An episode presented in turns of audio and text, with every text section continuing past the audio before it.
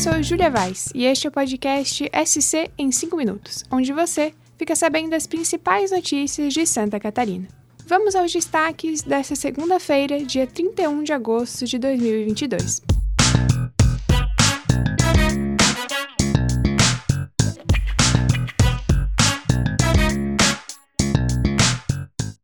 Começamos essa edição falando sobre um funcionário de 23 anos de uma lanchonete de Araguá do Sul, no norte de Santa Catarina, que foi chamado de, abre aspas, preto encardido, fecha aspas, pelo dono do estabelecimento, enquanto trabalhava na noite desta terça-feira.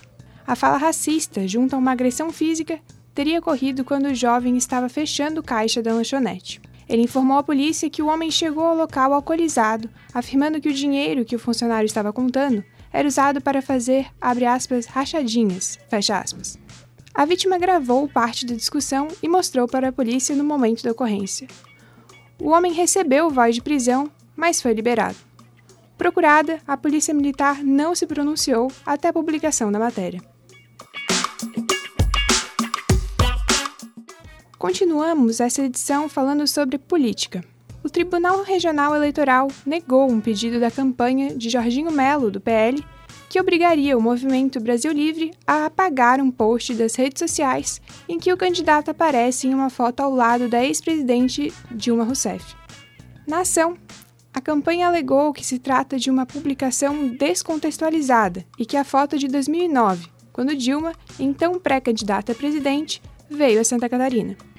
Na decisão, a juíza eleitoral diz que a Justiça Eleitoral não deve intervir na circulação de ideias e entende que a publicação do MBL está de acordo com a aspas, liberdade de expressão. Fecha aspas. Ainda sobre política, o deputado estadual Romildo Titon será o novo secretário de Agricultura de Santa Catarina. A mudança está programada para o próximo sábado. A chegada dele ao cargo faz parte da entrada do MDB ao projeto de reeleição do governador Carlos Moisés, do Republicanos. Titon decidiu não concorrer à reeleição. Entre outros motivos para essa decisão está uma condenação, em segunda instância, a 10 anos de prisão na Operação Fundo do Poço, que investigou desvios de recursos destinados a poços artesianos no meio-oeste de Santa Catarina. Ele nega envolvimento no caso. Seguimos falando de política e que os gastos dos anúncios políticos nas redes sociais da Meta, dona do Facebook e do Instagram, às vésperas das eleições 2022 em Santa Catarina, têm tido maior participação de candidatos de direita. Eles são 12 dos 20 que mais investiram dinheiro na plataforma para impulsionar o conteúdo durante 90 dias na pré-campanha. Entre os partidos de direita no top 20, há uma maioria de nomes do PL, partido do presidente Jair Bolsonaro. Também há candidatos do Novo, do PSD, Podemos, Republicanos, União Brasil e Democracia Cristã. Veja o top 20 de candidatos com mais gastos com anúncios políticos no NSC Total. Terminamos o podcast de hoje falando de uma notícia que envolve o Beto Carreiro.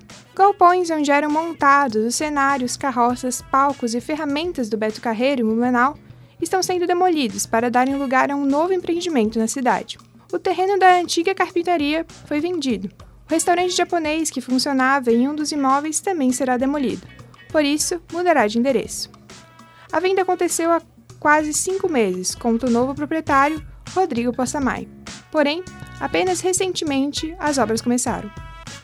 A ideia do empresário é demolir os galpões, mas aproveitar as madeiras para uma nova estrutura que será erguida.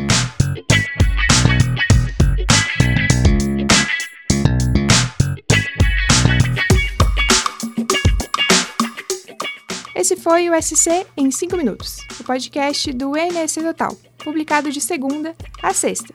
A produção é minha, Júlia Vaz. A captação de áudio é de Gilberto Pereira. A edição de som é de Luísa Lobo. E a coordenação é de Carolina Marasco. Essas e outras notícias você pode conferir em nsctotal.com.br ou na descrição deste episódio. Até amanhã! Tchau!